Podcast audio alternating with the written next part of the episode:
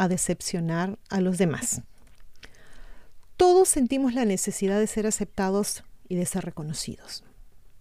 Sin embargo, nunca debes mantenerte o ponerte en la posición de cumplir con las expectativas de los demás en detrimento tuyo.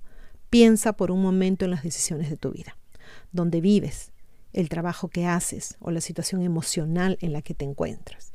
¿Cómo llegaste exactamente a donde estás hoy? Lo ideal es que hayas escuchado tus propias necesidades, tus propios deseos, tus preferencias a la hora de elegir tu camino. Sin embargo, muchas personas terminan construyendo su realidad en base a lo que los demás esperan de ella y tiende a ser debido al miedo a decepcionar a los demás.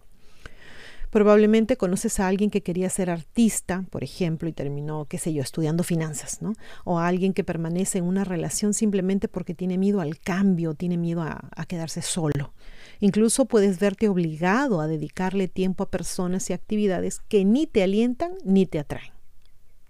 ¿Por qué vas entonces en contra de tus propios deseos? Vamos a ver qué hay detrás del miedo a decepcionar a los demás. Si te has identificado con alguna de las situaciones anteriores, debes saber que son comunes. Por lo tanto, no te preocupes, no te has vuelto loco, no eres masoquista. De hecho, existen razones de peso que te llevan a querer complacer a los demás. Además, identificar esas causas puede ayudarte a alcanzar esa libertad que te has estado negando durante años. Hablemos de la culpa. La culpa es una emoción extremadamente poderosa. De hecho, puede terminar dirigiendo tu vida si no aprendes a manejarla.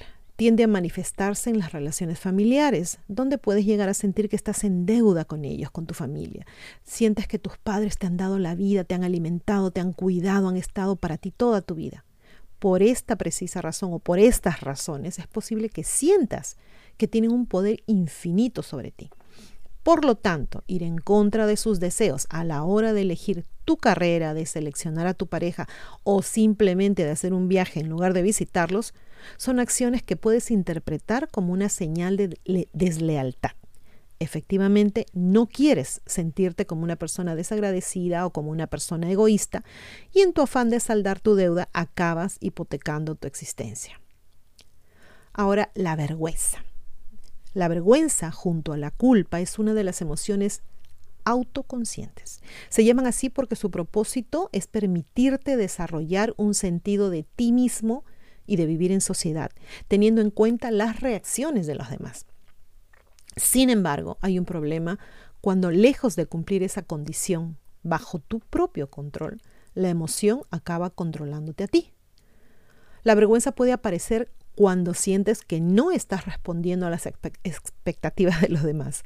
Por ejemplo, si los demás te consideran inteligente, te aterrorizará el fracaso.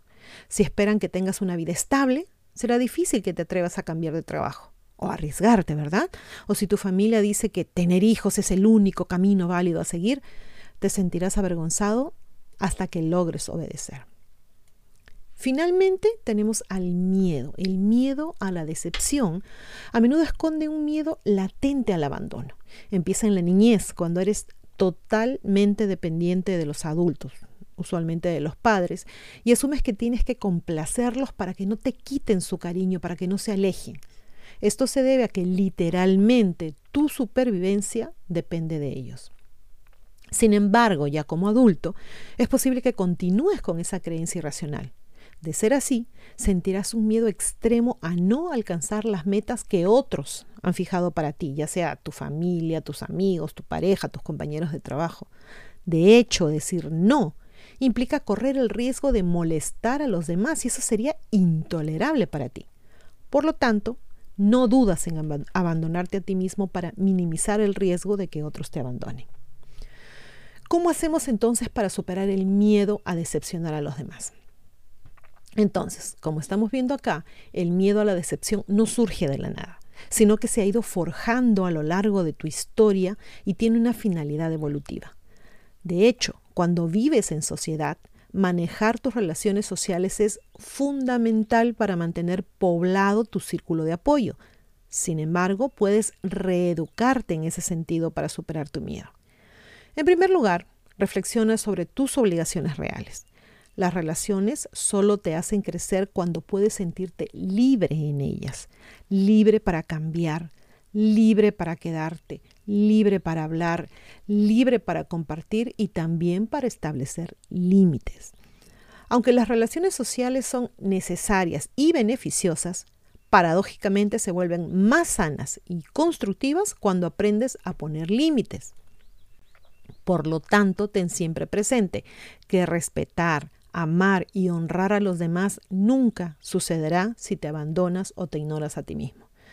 En segundo lugar, es importante que te preguntes qué es lo que realmente quieres tú. Porque mientras que otros puedan darte pistas sobre cuáles son tus puntos fuertes o débiles, siempre, siempre, siempre la última palabra en tus decisiones depende de ti.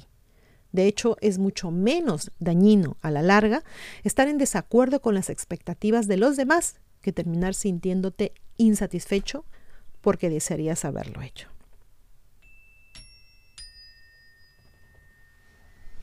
Entonces, chicos, ¿alguno de ustedes en algún momento se ha sentido así? Como acabamos de exponer, hasta cierto punto es normal. El problema radica, pienso, cuando esta culpa o miedo a decepcionar a los demás se vuelve extrema. Decir no es un paso muy, muy importante. Vamos a poner un ejemplo. Estoy trabajando, pero fulanito me pide que le haga este favor.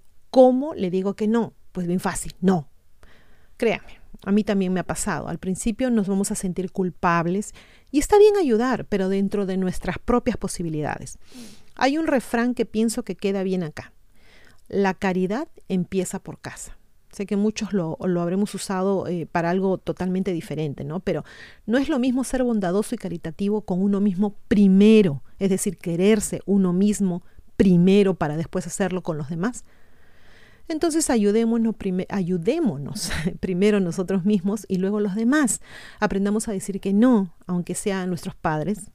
Suele ser esta la parte más difícil, creo yo, pero si es justo lo vale, ¿no?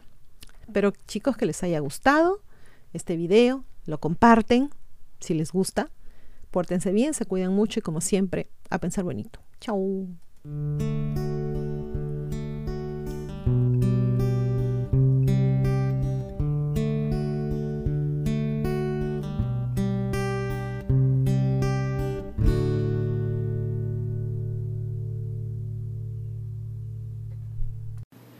No se olviden de suscribirse a Ileana Historias y a Divulgación Total en YouTube, hacer clic en la campanita para recibir las notificaciones cuando subimos nuevos videos, poner sus pulgares arriba, hacer like y compartir.